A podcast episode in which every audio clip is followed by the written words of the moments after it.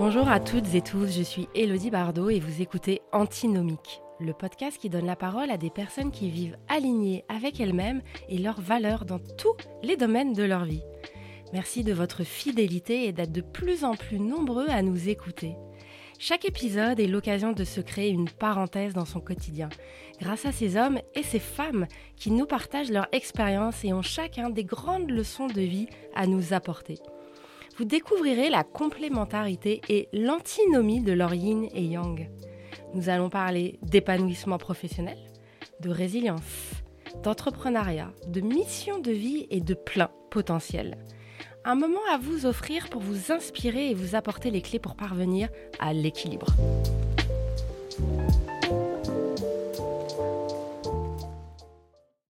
Bonjour Stan, merci beaucoup euh, d'être euh, avec nous aujourd'hui. Avant de te présenter professionnellement, je voulais te demander, est-ce que tu veux bien nous dire qui est Stan?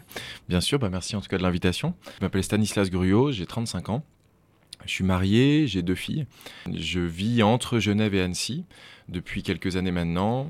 J'ai tourné la page de 10 ans de ma vie euh, en finance, qui était une page assez agressive sous plein, d'aspects, dont on reparlera peut-être, euh, pour une création d'entreprise dans un secteur complètement différent celui du voyage d'aventure bas carbone, qui m'occupe depuis du coup plus de trois ans maintenant et qui me stimule énormément l'esprit, qui me fait beaucoup de bien et qui m'a fait un peu presque renaître depuis trois ans, je pourrais dire.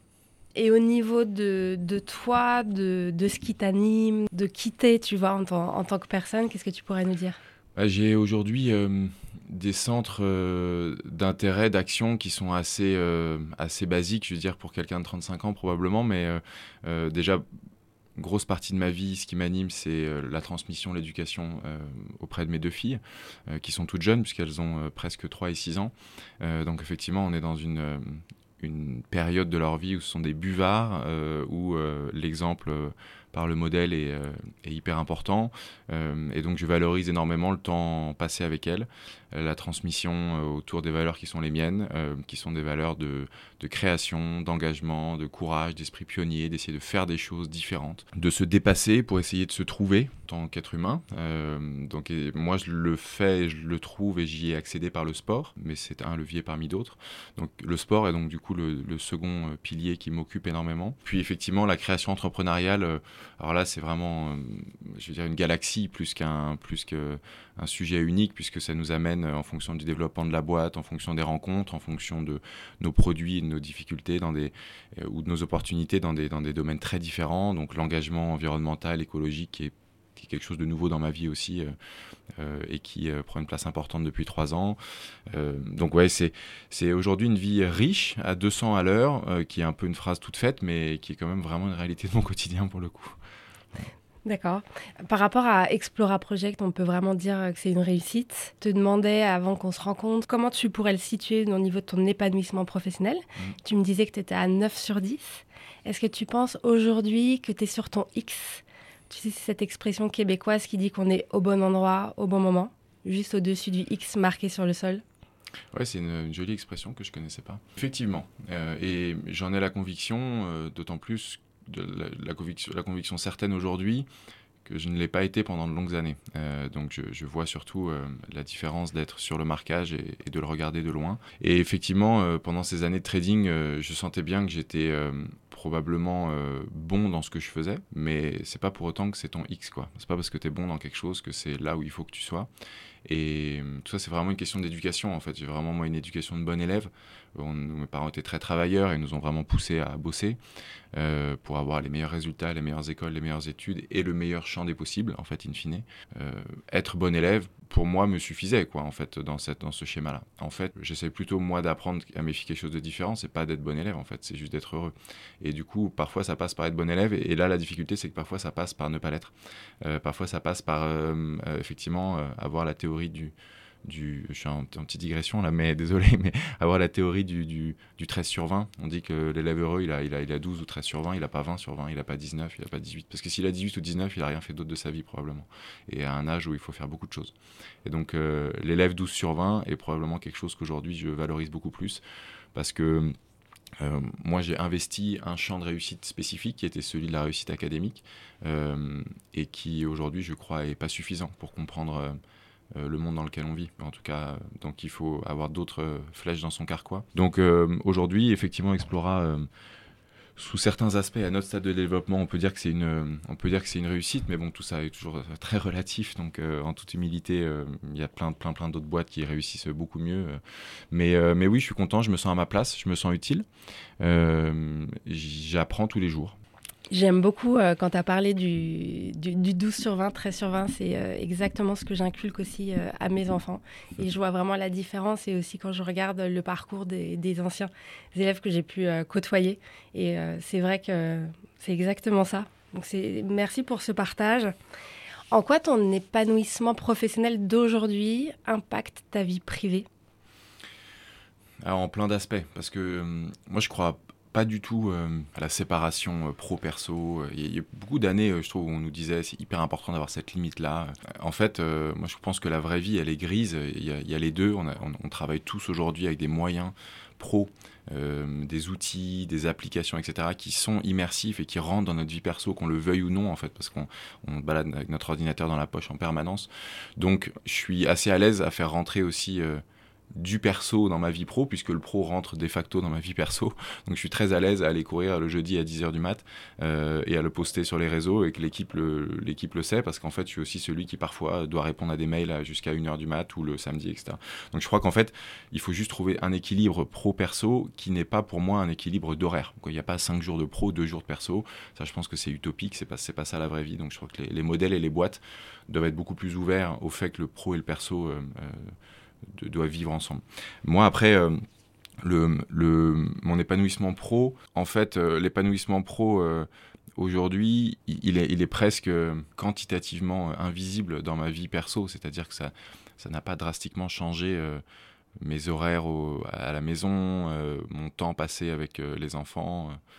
Euh, puisque avant en trading, euh, dans le cas où j'étais pas très épanoui euh, professionnellement, en tout cas sur, le, sur les derniers temps, j'avais des horaires qui étaient acceptables, qui étaient peut-être même mieux, ou en tout cas que celles que j'ai aujourd'hui. Par contre, qualitativement, là, c'est pas du tout la même chose.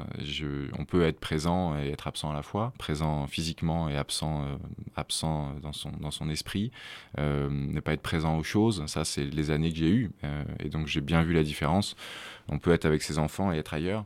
Et aujourd'hui, j'ai l'impression d'être vraiment en phase. Euh, quand je suis à la maison, j'ai pas la, j'ai pas que je pense pas au boulot, mais j'ai l'impression d'être tout dédié à ce moment. Et, ça, c'est vraiment un énorme changement en fait. Mais c'est presque invisible d'un œil extérieur. Est-ce que ton parcours a été facile, la route toute tracée pour en arriver là aujourd'hui? Je, je sais pas si c'est facile. C'est vraiment difficile de répondre à cette question parce qu'en fait. Euh, euh, il, a, fallu beaucoup, beaucoup bosser. Dans un sens, il est facile. On peut, je pourrais répondre comme ça. Effectivement, dans un sens, il est facile parce que j'ai, euh, j'avais une prédestination grâce à l'éducation de mes parents, grâce à mon milieu social, qui était un milieu plutôt simple, mais néanmoins dans les dans lequel nous avait donné toutes les cartes, l'argent pour étudier. J'ai pu faire mes études sans avoir euh, des prêts à rembourser. Euh, ce sont mes parents qui ont couvert tout ça. Donc ça, c'est un luxe absolu. Euh, et j'ai bien conscience que c'est la prédestination vers une certaine réussite, en tout cas, d'avoir grandi dans un cadre comme ça. Donc à ce titre-là, c'est facile. C'était beaucoup plus facile pour moi que pour des millions d'autres jeunes. Euh, après, c'est pas pour autant que de cet événement, de, ce, de, cette chance-là, il faut en faire quelque chose. Euh, moi, je suis un peu un bulldozer des, des projets, un bulldozer de l'action, des initiatives. Donc, euh, dans tous les environnements dans lesquels j'ai été, de l'école de commerce à toutes les associations que j'ai pu monter, présider ou autres, je me bouge pour essayer de faire quelque chose de ces situations et de cette chance qu'on m'a donnée. Donc voilà, je ne sais pas si c'est difficile, en tout cas pour moi c'est la prolongation de la personne que je suis, donc c'est instinctif et naturel. Néanmoins, il y a eu des difficultés euh, pendant ces années-là. Ça a été difficile, j'ai deux, grandes phases. La première phase, c'est effectivement en trading, où euh, j'ai pendant presque dix ans, euh, je suis passé du stagiaire, on va dire, au responsable européen. Euh, à Genève, si je dois tirer le trait euh, assez simplement. Donc effectivement, ça a été une ascension qui a été assez rapide, dans une boîte qui est hyper méritocratique, donc même si j'étais jeune, ils s'en foutaient un peu, ils m'ont laissé grandir comme ça, et donc ça c'était euh, ça c'était exceptionnel, parce que le poste à la fin, il était juste énorme. Il y avait 150 traders qui me reportaient des milliards sous gestion. C'était vraiment, un, vraiment un poste énorme en, dans ma profession. À peine 30 ans? Ouais, j'avais 26 ans. Wow, donc c'est tout ça est- tout ça arrive vite. Donc effectivement, ça, dans un sens, c'est c'est excitant, c'est grisant. Il y a d'un coup, il y a beaucoup d'argent dans ta vie. Et donc ça, c'est un peu compliqué à, à concevoir au début. Après. euh, la difficulté, c'est que vient, euh, enfin, il n'y a jamais d'argent gratuit ni facile. Donc vient avec ça euh, un lot évidemment de responsabilité, évidemment de pression, mais ça c'était le lot de ma vie classique dans ces années-là. Et puis après, parfois des distorsions euh, plus moins louables, beaucoup beaucoup moins méritocratiques, beaucoup plus politiques, beaucoup plus agressives sur la personne, beaucoup moins humaines, etc. Et là, c'est vraiment au gré des rencontres et des personnes. Et donc moi, j'ai continué dans ce métier-là tant que j'étais dans un environnement méritocratique et respectueux de l'autre. Et dès que j'ai eu un boss, une, ren- une rencontre, etc., qui était très agressive, et je me suis rendu compte que le cadre allait changer, euh, et que quoi que je fasse, il y a des choses qui allaient pas aller parce que j'étais trop jeune, j'étais pour être à ce poste-là, j'étais trop français dans une boîte américaine, j'étais, il y a un moment même, ça, allait plus marcher, quoi. J'ai senti que quoi qu'il arrive, il y avait un espèce de plafond de verre. Je sais pas vraiment de quel ordre, mais en tout cas de nationalité, de mon âge en fait. Je pense que c'était ça T'as le problème senti une limite. J'ai senti que ça allait devenir euh, plus euh, compliqué, euh, que ça allait devenir peut-être un peu plus politique, etc. Qui n'était pas ma, tâche de- ma tasse de thé. Et moi, je suis quelqu'un qui met la méritocratie en fait au centre de- du, monde professionnel et de l'environnement professionnel. Donc pour moi, c'était la fin d'une première phase. Donc ça, c'était un moment compliqué quand il a fallu réaliser ça. Parce qu'il faut tout changer. on passe de j'ai de l'argent à j'en ai plus. j'ai un poste et un statut social à théoriquement j'en ai plus. J'ai fait 10 ans dans le même cœur de business et d'un coup je veux lancer une boîte alors que bah, j'en ai jamais lancé. Donc théoriquement j'en sais rien en fait. Je sais pas par où démarrer. Et euh, je suis jeune papa quoi. Euh, depuis quelques semaines. Donc effectivement ça a été euh, tout est un peu arrivé en même temps. Je l'ai choisi parce que pour moi les enfants à ce moment-là en fait ça n'a pas été une contrainte. On était sûr avec ma femme Constance que effectivement ce rôle de parent était pour nous. Enfin on, était euh, on n'était pas inquiet à cette idée-là. On était même confiant donc en fait, pour moi, en fait, la naissance de ma première fille, c'était une force en fait. Et je me suis dit, euh, ouais, évident que c'est maintenant qu'il faut le faire, parce que c'est maintenant que j'ai besoin de ce supplément de force extérieure pour pour pour lâcher la lâcher la liane et, essayer d'attraper la suivante. Donc effectivement, tout le monde me disait, mais c'est le pire moment pour le faire. Et moi, pour moi, c'était plutôt, euh, en fait, non, c'est le- seul moment pour le faire. Donc il y a eu des pas, pas des moments que je dirais difficiles ni compliqués, mais il y a eu effectivement des choix. Et puis après, il y a le début de l'aventure entrepreneuriale avec euh, ces complications potentielles ou en tout cas ces, ces petites barrières à franchir. Mais bon, ça, tout le monde connaît ça. Quoi. Ça demande beaucoup de courage, euh, le saut là que tu as fait. Finalement, quel trait de caractère, quelle est euh, de- la, la grande force qui t'a aidé à passer ça? En fait, je, je ne sais même pas si c'est du, si c'est, si courage est le mot. En fait, je me, c'est, c'est vrai que plusieurs fois on dit oh, le changement de vie, c'est hyper inspirant, etc. Mais en fait, je sais pas trop. Pour moi, je range, je range plutôt ça dans euh, la case de, de l'instinct de survie, quoi. C'est-à-dire en fait.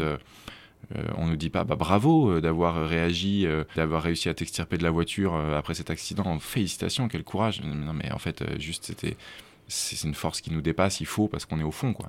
Et donc moi à ce moment-là, je vais pas faire le parallèle non plus jusqu'au bout avec un accident de voiture. Mais effectivement, c'était une période dans laquelle voilà j'étais pas bien, une période dans laquelle j'étais pas heureux, dans laquelle j'avais beaucoup changé. en moins bien, dans lequel euh, humainement j'étais pas la même personne, Euh, j'étais très auto-centré, j'avais du mal à trouver euh, quoi que ce soit autour de moi qui soit plus grave ou plus responsabilisant que ce que j'avais entre les mains. Euh, et donc toute ma vie était relative en fait. Et moi j'étais clairement le plus en responsabilité, le plus et donc tout le reste était moins important. Et ça en fait, ça, ça, ça détériore énormément son rapport aux autres, parce que quand on est un autre dans cet environnement-là, bah, je veux dire, on, a l'impression que ce qu'on fait c'est nul en fait, et donc inconsciemment, ça, euh, indirectement, ça, ça, dévalorise tout son environnement quoi. Et du coup, euh, ça c'était c'était vraiment quelque chose duquel j'avais du mal à sortir en fait. Je, savais que je savais que ça pouvait faire cet effet-là, mais mais t'es d'accord quand même. Toi aussi, t'es d'accord que c'est hyper important ce que je fais. En fait, j'arrivais même en le sachant, je, je continuais à être là-dedans.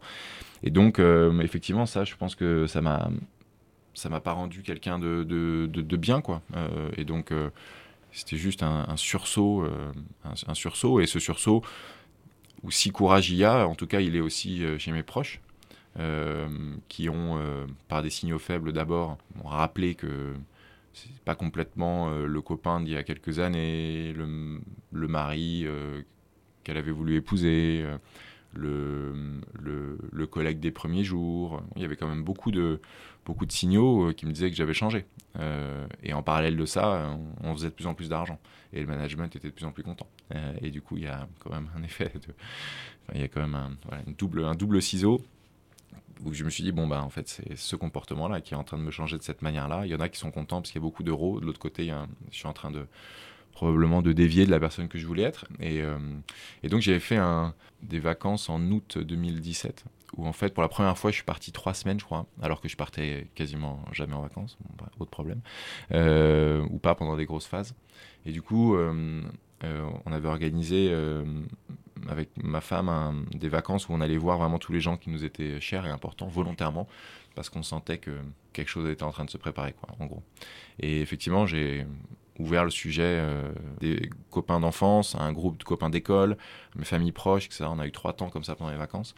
Euh, et nous, après, en petite famille, entre nous, euh, où j'ai ouvert ce sujet. Et si, et si je démissionnais et que je montais ma boîte vous, dans un truc qui n'a rien à voir, vous en pensez quoi? Et en fait, j'ai ouvert une boîte de Pandore euh, que j'ai plus jamais réussi à fermer. En fait, j'ai pu, pu en placer une pendant trois semaines. Euh, tout le monde m'a sauté dessus euh, dans une euphorie incroyable et une énergie que j'ai essayé de mettre en petite dosette et que j'ai gardé à, mon, à, mon, ceinturon pour des années. parce qu'effectivement, ça a été une déferlante de il faut absolument que tu fasses ça en fait parce que parce que on a vu ces dernières années euh, c'est dur c'est compliqué c'est peut-être pas pour toi au fond est-ce que ça te rend heureux à quoi ça sert d'avoir de l'argent etc etc donc tous ces questionnements là donc chacun avec son prisme d'analyse différent mais effectivement, je me suis rendu compte de quelque chose qui était super. Enfin, donc déjà, c'était génial qu'il me dise ça et ça m'a conforté dans ma décision. Je, je suis revenu de vacances, euh, j'ai pas allumé mes écrans, j'ai posé ma dème, donc comme ça c'était réglé. Et après, euh, je me suis quand même dit que j'avais pas été euh, à l'écoute en fait quand même depuis des années pour que ça, ressorte comme ça en, déferlante. donc maintenant c'est quelque chose que j'essaye de changer et que j'essaye souvent de sonder mon, entourage. Est-ce que ce qu'on dit d'Explora, ce, ce, pseudo succès, parce qu'effectivement je pense que tout est relatif, mais en tout cas est-ce que toi, ça te rend plus heureux qu'avant, plus heureuse qu'avant? Qu'est-ce que tu en penses? Comment tu penses que j'ai évolué, que j'ai changé, etc. Et, et même parfois, là, je suis surpris. On me dit, euh, euh, ouais, ouais, c'est cool, mais c'est vrai que. Et là, il y a des choses qui sortent, en fait. Euh, et des petites choses. Des, des, des... Et c'est hyper important. Être connecté aux signaux faibles de son entourage, je pense que c'est vraiment, vraiment essentiel. Moi, je ne l'ai pas été pendant des années, et du coup, ça, ça cocotte minutée sévère. Quand je te demandais une de tes forces, vraiment ce, cet entourage, ce cercle qui, qui est là à tes côtés. Parce qu'à t'entendre, c'est comme si tu t'étais perdu. Eux, ouais. comme s'ils voyaient justement que tu n'étais plus là.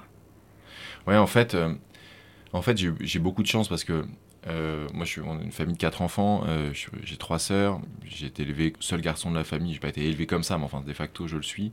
donc, avec une place, je pense, quand même privilégiée. avec des parents qui, ont, qui se sont tout de suite, je crois, qui se sont tout de suite dit que s'il y avait une chose qu'il fallait qu'ils transmettent, ou deux en l'occurrence, parce que c'était la première, c'était effectivement donc la partie académique, les études, l'importance de bien bosser pour garder les portes ouvertes. Et la deuxième, c'est la confiance en soi. Je pense que ça, c'est vraiment un bagage pour la vie, la confiance en soi. C'est incroyable. S'il n'y a qu'une chose qu'il faut donner à ses enfants, c'est ça en fait, parce que ça permet de tout faire. Euh, et, donc effectivement, euh, moi, j'ai été élevé euh, en toute confiance, comme on dit, des enfants en toute confiance. Donc, c'est génial parce qu'on peut faire plein de choses dans la vie après. On a confiance dans tout ce qu'on entreprend, avec plein d'effets de bord négatifs, mais qui sont qui existent, hein, mais qui sont d'être trop sûr de soi, de parfois avoir l'impression de, manquer d'humilité, parce qu'en fait, pour des gens qui l'ont pas, ils prennent ça pour mais hyper arrogant ce gars-là, parce que moi, je suis pas capable de me lancer comme ça. Il se prend pour qui que ça. En fait, c'est que ça renvoie à chacun ce qu'il est pas capable de faire. Donc, souvent, les gens peuvent dire, mais dis donc, il est lui, euh, il, est, il, se prend pour qui à, y arriver, ou à vouloir le faire, ou à pas avoir peur.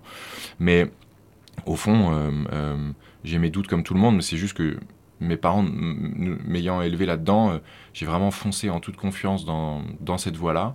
mais l'effet de bord négatif, c'est que parfois on n'écoute pas trop les signaux parce qu'on a tellement confiance qu'on se dit qu'on peut y arriver tout seul sur ce chemin, parfois.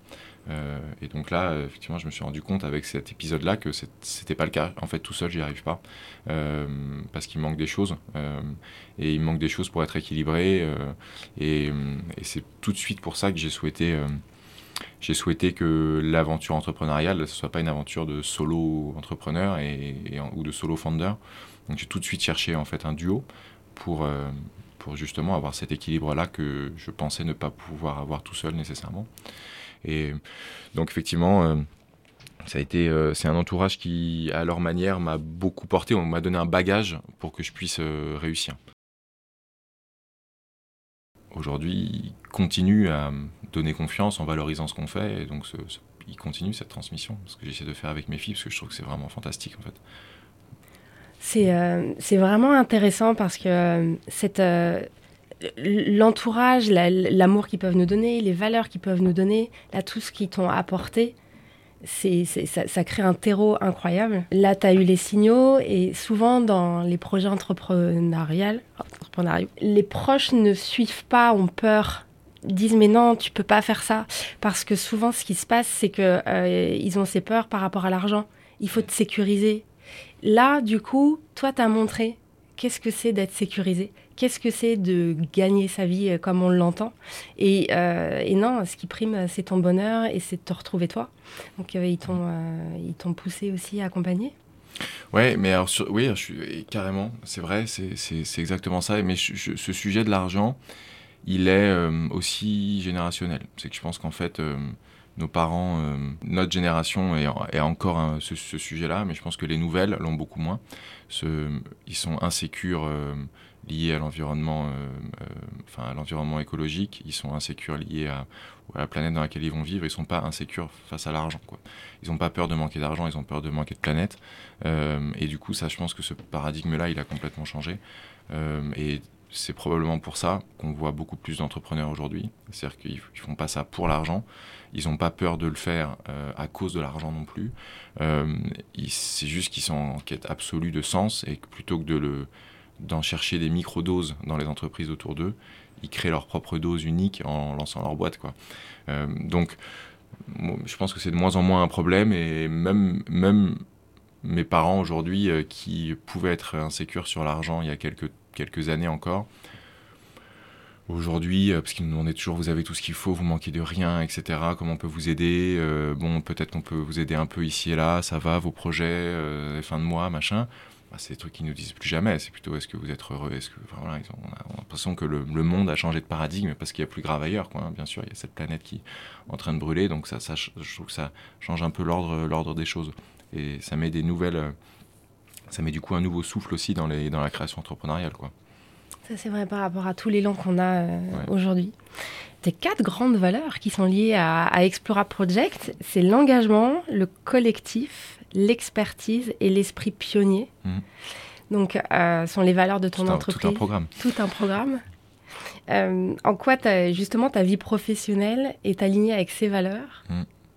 C'est toute ma vie en fait, même professionnelle et personnelle. Et personnelle? Effectivement, c'est des valeurs que j'ai pas mal poussées chez Explora parce qu'elle me, elle me parle à fond. L'esprit pionnier parce que, en fait, euh, je trouve que c'est l'étincelle qui permet vraiment le changement, de faire des choses différentes, d'oser faire, d'oser euh, faire des choses que d'autres n'ont pas fait, d'essayer. Euh, je trouve qu'il y a beaucoup d'inspiration à ça, même si on foire. rien que le fait de, s'être lancé, rien que cette dynamique-là est, inspirante pour certains et les aide à eux aussi se lancer sur d'autres domaines. Donc l'esprit pionnier, pour moi, il est clé.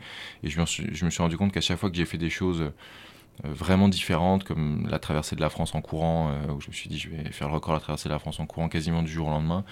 Euh, les gars étaient un peu autour et ébahis, ils comprenaient pas, etc. Et dans ces moments-là, il y a toujours le même phénomène surprise, incompréhension, inspiration, ralliement, action. Quoi. Et en gros, ça, fait bouger les gens, quoi. Ça, fait des choses. Les, premiers surpris sont euh, euh, les derniers à, critiquer à la fin, quoi. En fait, ils ont envie de. Ça, met tout le monde dans une énergie, un souffle de vie et positif. Donc, ça, je, crois que c'est capital et j'essaye toujours dans ma vie de faire des choses euh, qui surprennent, différentes pour, pour secouer, un peu le, secouer un peu le cocotier. Quoi. Après, le collectif, bah, c'est exactement ce dont on a parlé. Je me rends compte que je suis pas armé pour cette vie tout seul. et du coup, j'ai de créer effectivement euh, autour de moi euh, un écosystème euh, vertueux, positif, qui se complètent les uns les autres, qui se tirent tous vers le haut, ça c'est sûr. Après, l'engagement, effectivement, ça c'est plutôt un tempérament. moi, je suis assez radical comme type, donc tout ce que je fais, je le fais un peu à fond ou je le fais pas. je polarise même parfois, mais pour, pour parler rapidement ou pour simplifier même mes prises de position. Donc, effectivement, euh, pour moi, l'engagement, faire tout à fond, euh, l'engagement sportif, l'engagement environnemental, etc., est, important. Je suis, euh, je, porte pas le tiède, donc je veux que les gens aient un avis et qu'on puisse échanger sur cet avis et qu'ils arrivent à me convaincre avec plaisir et que je puisse me rallier à leur point de vue pour qu'on avance ensemble dans la direction, etc. Donc j'aime pas le compromis et j'aime pas le tiède et j'aime pas le gris. je pense qu'aujourd'hui, les enjeux sont tels qu'il faut affirmer ses positions, les défendre et se rallier derrière ce qui nous semble être la meilleure proposition de l'un ou de l'autre, mais pas parce qu'on maximise jamais son gain à, être dans une entre-deux, quoi. Donc il faut choisir et il faut prendre le temps du débat. Donc ça, c'est pour moi euh, engagé euh, à fond. Euh, et, puis, et puis expert, parce que effectivement, je trouve que les réseaux sociaux les réseaux sociaux en fait font prendre la parole à tout le monde sur n'importe quoi.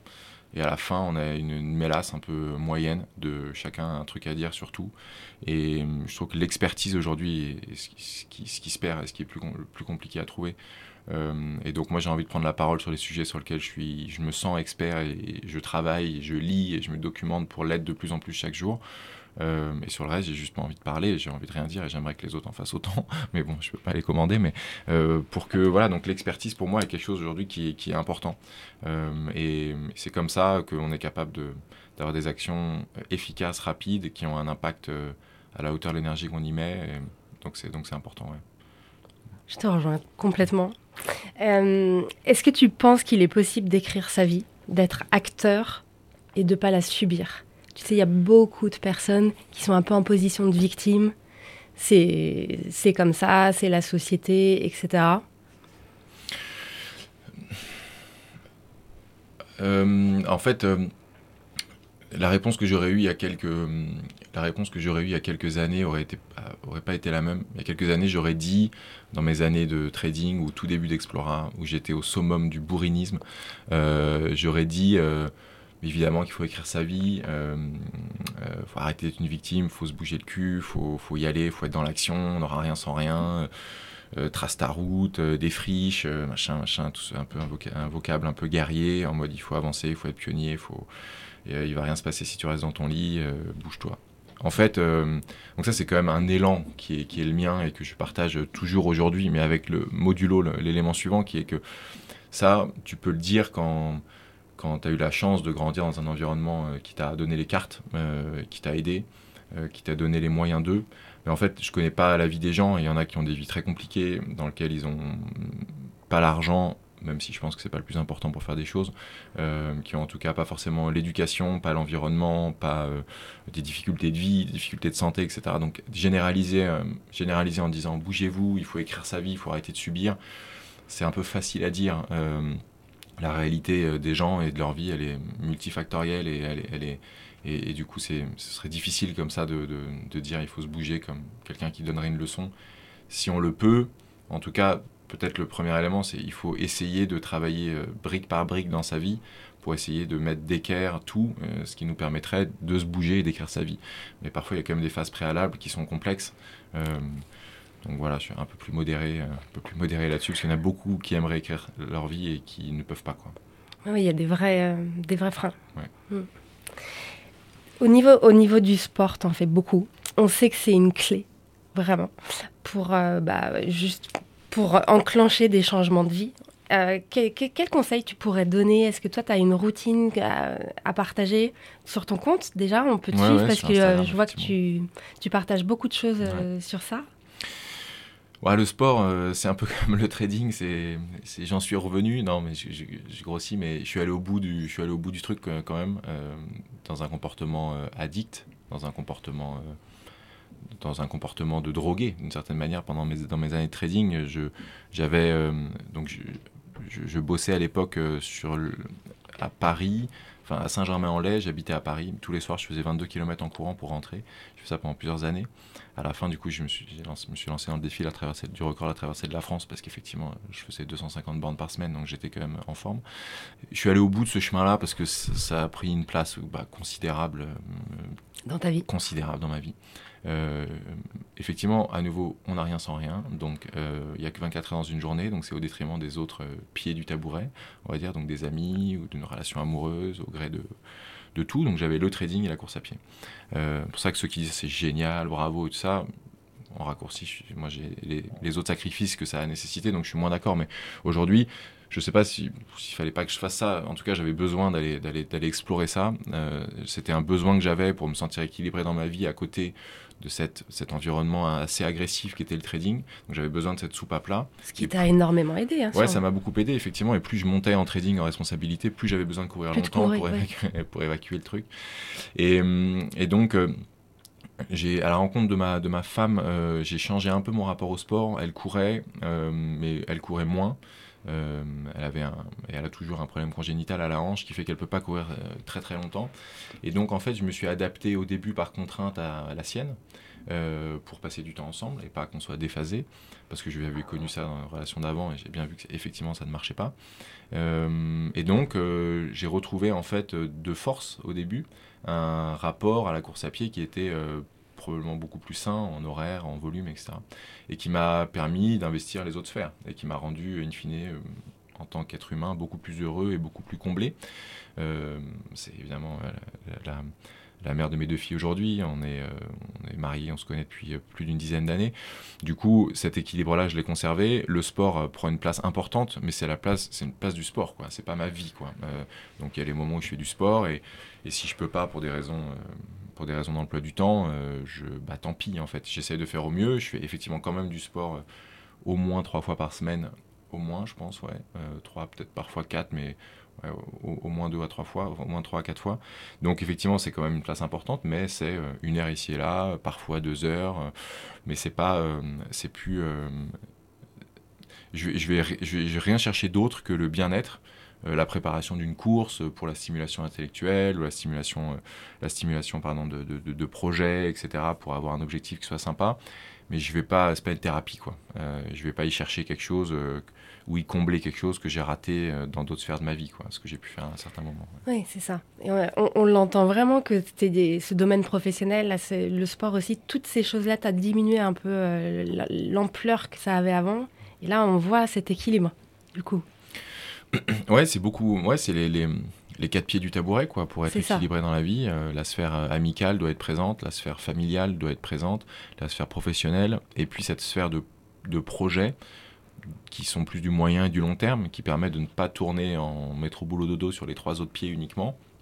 Euh, sur des projets qui nous permettent de relever la tête, de préparer quelque chose pour euh, dans trois mois, dans six mois, dans un an, dans deux ans. Ces projets qui nous permettent de se dire que ce qu'on vit aujourd'hui même si c'est euh, la turbine, si ça n'arrête pas, etc., bah, à un moment, ça va s'arrêter parce qu'il y a ce projet-là quand même, il y aura ce moment-là dans le calendrier, etc., qui permet d'intellectuellement savoir que ça va pas être une roue infernale qui, ne s'arrête jamais, il va y avoir ces, temps forts-là.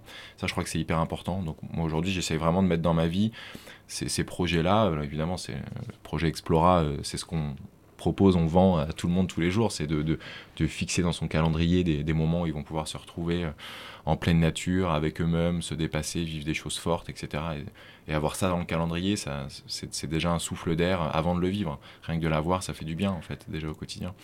Donc ouais, j'essaye de garder des, pieds qui non seulement existent, mais existent dans des, dans des ratios qui soient euh, équilibrés. Équilibrés, c'est surtout ça. Parce qu'ils existent dans toutes nos vies, mais c'est dans des ratios qui soient sains. Euh, et, puis, euh, et puis les projets permettent de, de, relever la tête et de faire des petits points d'étape de temps en temps pour être sûr qu'on est, qu'on est sur le bon cap. Quoi. La, dernière question que je voudrais te demander, c'est quelle est la plus grande leçon de vie que tu as reçue Il y a plusieurs, mais c'est effectivement, je pense, celle de mes. Euh, si j'en prends qu'une, c'est, je pense, celle de, ouais, celle de l'éducation de mes parents, qui. le. le, le, enfin, je, vais raconter, je, vais raconter, cet exemple-là. Euh, quand je traversais la France en courant, euh, euh, il y a une étape dans le Morvan. Donc j'ai couru pendant 15 jours et c'était une étape, je pense que c'était le cinquième ou sixième jour à peu près, je dis pas de bêtises, début de la deuxième semaine. Et, et j'étais épuisé, c'était le moment où j'étais le plus mal de, la, quinzaine. J'avais perdu 11 kilos en 6 jours. et je courais une étape de 85 ou 90 km à peu près. donc je courais non-stop tous les jours. Et donc j'étais vraiment mais épuisé ce jour-là. Je, me souviens presque plus de ma journée en fait. J'étais comme dans un rêve, quoi. J'étais plus vraiment dans mon corps, j'étais complètement épuisé. Et mon père m'avait accompagné. Euh, donc il y avait toute une petite équipe de copains, de staff, de ma copine de l'époque, etc. On avait des stickers, des voitures, des vélos, c'était la bonne franquette, euh, c'était sympa. Et mon père avait pris quelques jours et, avait senti que ça allait pas, et il m'avait accompagné en passant par euh, Paris-Versailles, là où ils habitent. Et puis un peu plus loin, il avait bien vu que ça allait pas trop. Il m'avait dit bon, je pose 2-3 jours, je vais aller avec toi un peu. Il avait couru avec moi. Euh, plusieurs, euh, il courait peut-être un semi ou 30 bandes par jour. Hein, donc lui aussi, il s'y mettait quand même euh, un bon, une bonne détermination sur le truc. et, puis, et puis ce jour-là, il est peut-être 23 heures ou minuit. En tout cas, il fait nuit noire, il est tard. C'est la fin de cette étape-là. Il doit me rester, il doit me rester 20 bornes à courir, ce qui est quand même très long quand tu es vraiment, vraiment, vraiment épuisé et qu'il est minuit et que le lendemain tu repars à 9h, euh, donc ça fait quand même un peu court tout ça. Il pleuvait des cordes, on était dans les pins du Morvan, euh, des pins qui font 20 mètres de haut, euh, etc. Donc c'était une ambiance lugubre, c'est une ambiance vraiment de film. Moi je courais dans les phares de la voiture sous une pluie battante. Cette pluie, on a l'impression que la pluie vient du bas tellement, tellement la route est, pleine d'impact. Et donc je courais dans les phares de sa voiture à... 8 à l'heure, quoi, même pas, j'étais vraiment, je marchais, courais, j'étais vraiment épuisé. Et je tombais de fatigue euh, hyper régulièrement. Donc, euh, et, et, du coup, j'étais vraiment, euh, j'ai jamais été aussi fatigué de ma vie. Et lui sortait de la voiture, me relevait, rentrait dans la voiture et on repartait à 8 km. Et il y a eu ce moment-là, duré, ce moment-là a duré, ouais, peut-être 3-4 heures. et en fait, c'est à ce moment-là que j'ai réalisé, alors pas sur le coup, parce que tout est, allé trop vite, ou trop lentement, je sais plus, mais c'était, c'était complexe en émotion. Mais enfin, en tout cas, je me souviens qu'on s'est mis à pleurer tous les deux quand, euh, quand je suis rentré dans la voiture et que j'avais fait mes kilomètres. Et en fait, je me suis quand même rendu compte euh, que lui, en fait, ça doit être. Euh, enfin, je le faisais souffrir, forcément, de voir son fils qui, qui tombe d'épuisement pendant des heures et il m'a jamais dit arrête. Il, savait que c'était important pour moi. Et du coup, cette, cette leçon-là, en fait, il est très pudique, donc on en a quasiment jamais reparlé. c'était il y a 12 ans. Et en fait, je me suis quand même dit, quand tu respectes à ce point euh, ce que tes enfants veulent faire, quand bien même ça te fait souffrir et t'es pas en phase avec la décision qu'ils sont en train de prendre, euh, c'est quand même que tu places le bonheur de tes enfants au-dessus de tout. Euh, et ça, c'est quand même une leçon de vie qui, qui moi, m'a vraiment frappé. Parce que je ne sais pas si, je ne vais pas dire qu'il n'y a pas beaucoup de papas qui auraient fait la même chose, peut-être que tous les papas feraient, feraient ça, mais en tout cas, moi, je l'ai réalisé à ce moment-là l'ordre des choses. Euh, et du coup, euh, ça, je le porte avec moi en tant que papa aujourd'hui. Ah, c'est magnifique, c'est un bel acte d'amour en tout cas. Ouais. Merci beaucoup Stan. Avec plaisir. Juste pour conclure, par rapport à, tout ton épanouissement, ton équilibre, euh, professionnel, personnel, avec euh, l'argent aussi qui va bien. Euh, on peut dire que, que tout ça n'est pas euh, antinomique. Effectivement, on, peut arriver à aligner toutes ces sphères-là et à y travailler, mais enfin, c'est rien n'arrive facilement. Il faut prendre le temps déjà de, d'y réfléchir, de, de, discuter avec son entourage. Je crois que c'est le... S'il y a qu'un seul conseil à donner, c'est effectivement déjà identifier ce qui nous rend heureux, identifier ce qui rend notre entourage heureux, garder un niveau de communication euh, régulier et absolu euh, euh, sur tous ces sujets-là, réfléchir au quatre pieds du tabouret, à leur bon ratio, et tout va bien se passer. Merci beaucoup. Merci. Je vous remercie infiniment d'avoir écouté cet épisode et j'espère que vous avez eu autant de plaisir que moi à découvrir l'histoire de notre invité. Pour toutes les infos sur ce podcast et cet épisode, ça se passe sur le site méthode-cohérence.com. Aussi, si vous souhaitez me proposer des nouveaux invités qui ont des histoires inspirantes, n'hésitez pas à le faire directement sur LinkedIn ou Instagram sur mon compte Elodie Bardot. N'hésitez surtout pas à mettre des commentaires, de partager Antinomique à vos proches, d'en parler autour de vous. C'est comme cela et grâce à vous que Antinomique durera encore très longtemps. Je vous dis à très vite pour le prochain épisode que j'ai hâte de vous partager. Mais d'ici là, je vous souhaite une très belle journée lumineuse et inspirante. Retrouvez-nous également sur toutes les plateformes habituelles des podcasts. Et un grand merci à Cyril Marie de Inspire Studio et son équipe qui coproduisent ce podcast avec moi.